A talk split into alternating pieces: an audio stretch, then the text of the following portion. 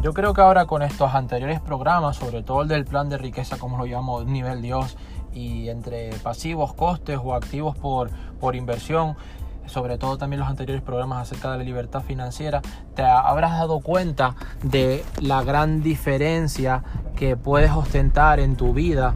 Eh, que en vez de trabajar por dinero hagas que el dinero trabaje para ti. Eso no quiere decir, eh, Valentín, la una o la otra, brazos o piernas. No, puedes estar con las dos al mismo tiempo. Puedes estar eh, con, tu nómina, puedes estar eh, generando, puedes estar facturando y a la vez paralelamente construyendo tu propio negocio, construyendo tu propia organización, construyendo tu propia compañía, construyendo tu propia agencia, construyendo tu propio proyecto de, de mercadeo, etcétera. Las opciones son muchas, siempre y cuando conviertas el ingreso ganado a ingreso pasivo, siempre y cuando pongas el dinero que ganas a trabajar, es decir, a generar más beneficios que se conviertan en ingresos recurrentes, en ingresos residuales.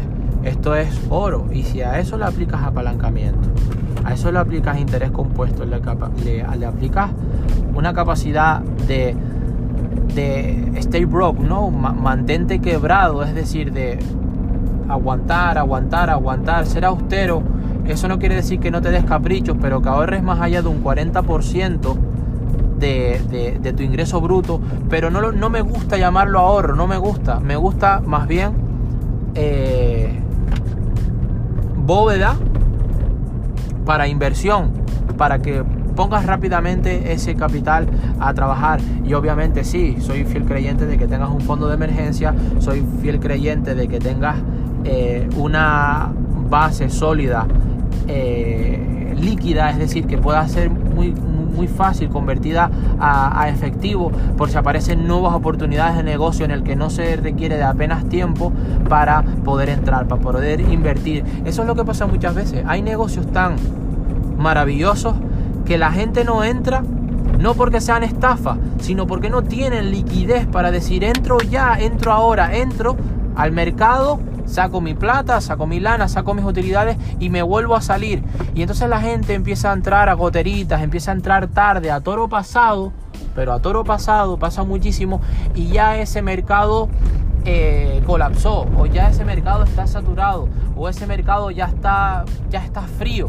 Entonces cuando, cuando la gente, esa gente está entrando, ya vienen las excusas, vienen las justificaciones, ya viene, bueno, eh, eh, perdí dinero, bueno, son, son, son personas que no son inversores, es decir, son personas que son cínicas, es decir, son personas que son apostadoras, son personas que están eh, ni siquiera especulando en el mercado, sino que ponen su capital y rezan a, la Virgen María a ver qué, qué, pasa, si sale bien, si no sale bien, y si no sale bien, la culpa es del negocio, la culpa nunca se responsabilizan de sus propias inversiones y nunca eh, hacen como los inversores sofisticados, inversores técnicos, inversores acreditados, que invierten un porcentaje exacto de su capital que están dispuestos a perder y que no va a hacer mella ni, ni, en, su, ni en su retiro, no va a hacer mella ni van a almorzar tranquilos, van a cenar tranquilos, están jugando al golf, están con, con, su club de, de, de contactos. ¿Por qué?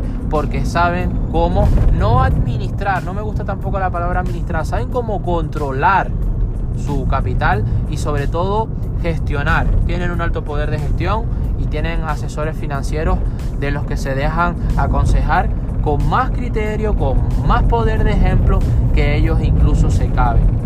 Les cabe, les, les encanta rodearse de gente igual de maravillosa o más que ellos. Entonces, esa es una de las de las grandes diferencias entre un ingreso activo, un ingreso que tú ganas simplemente y, lo quemas, lo gastas y ya está, a un ingreso residual, recurrente, pasivo, que puede ayudarte a generar más, a generar más. Como George Claxon en El hombre más rico de Babilonia. Te recomiendo ese libro. Pero te lo recomiendo, súper recomendado. Tienes que, que eh,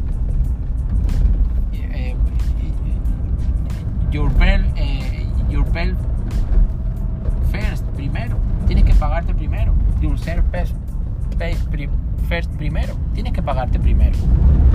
Entonces, cuando tú te pagas a ti primero, tú estás retirando de los gastos y de la inversión también un capital. Pay yourself first. Págate primero a ti mismo.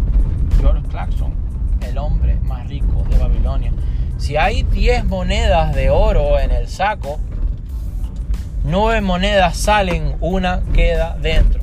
Y por ponerte un porcentaje, porque al igual pueden quedar 4 dentro, 5 dentro, 6 dentro.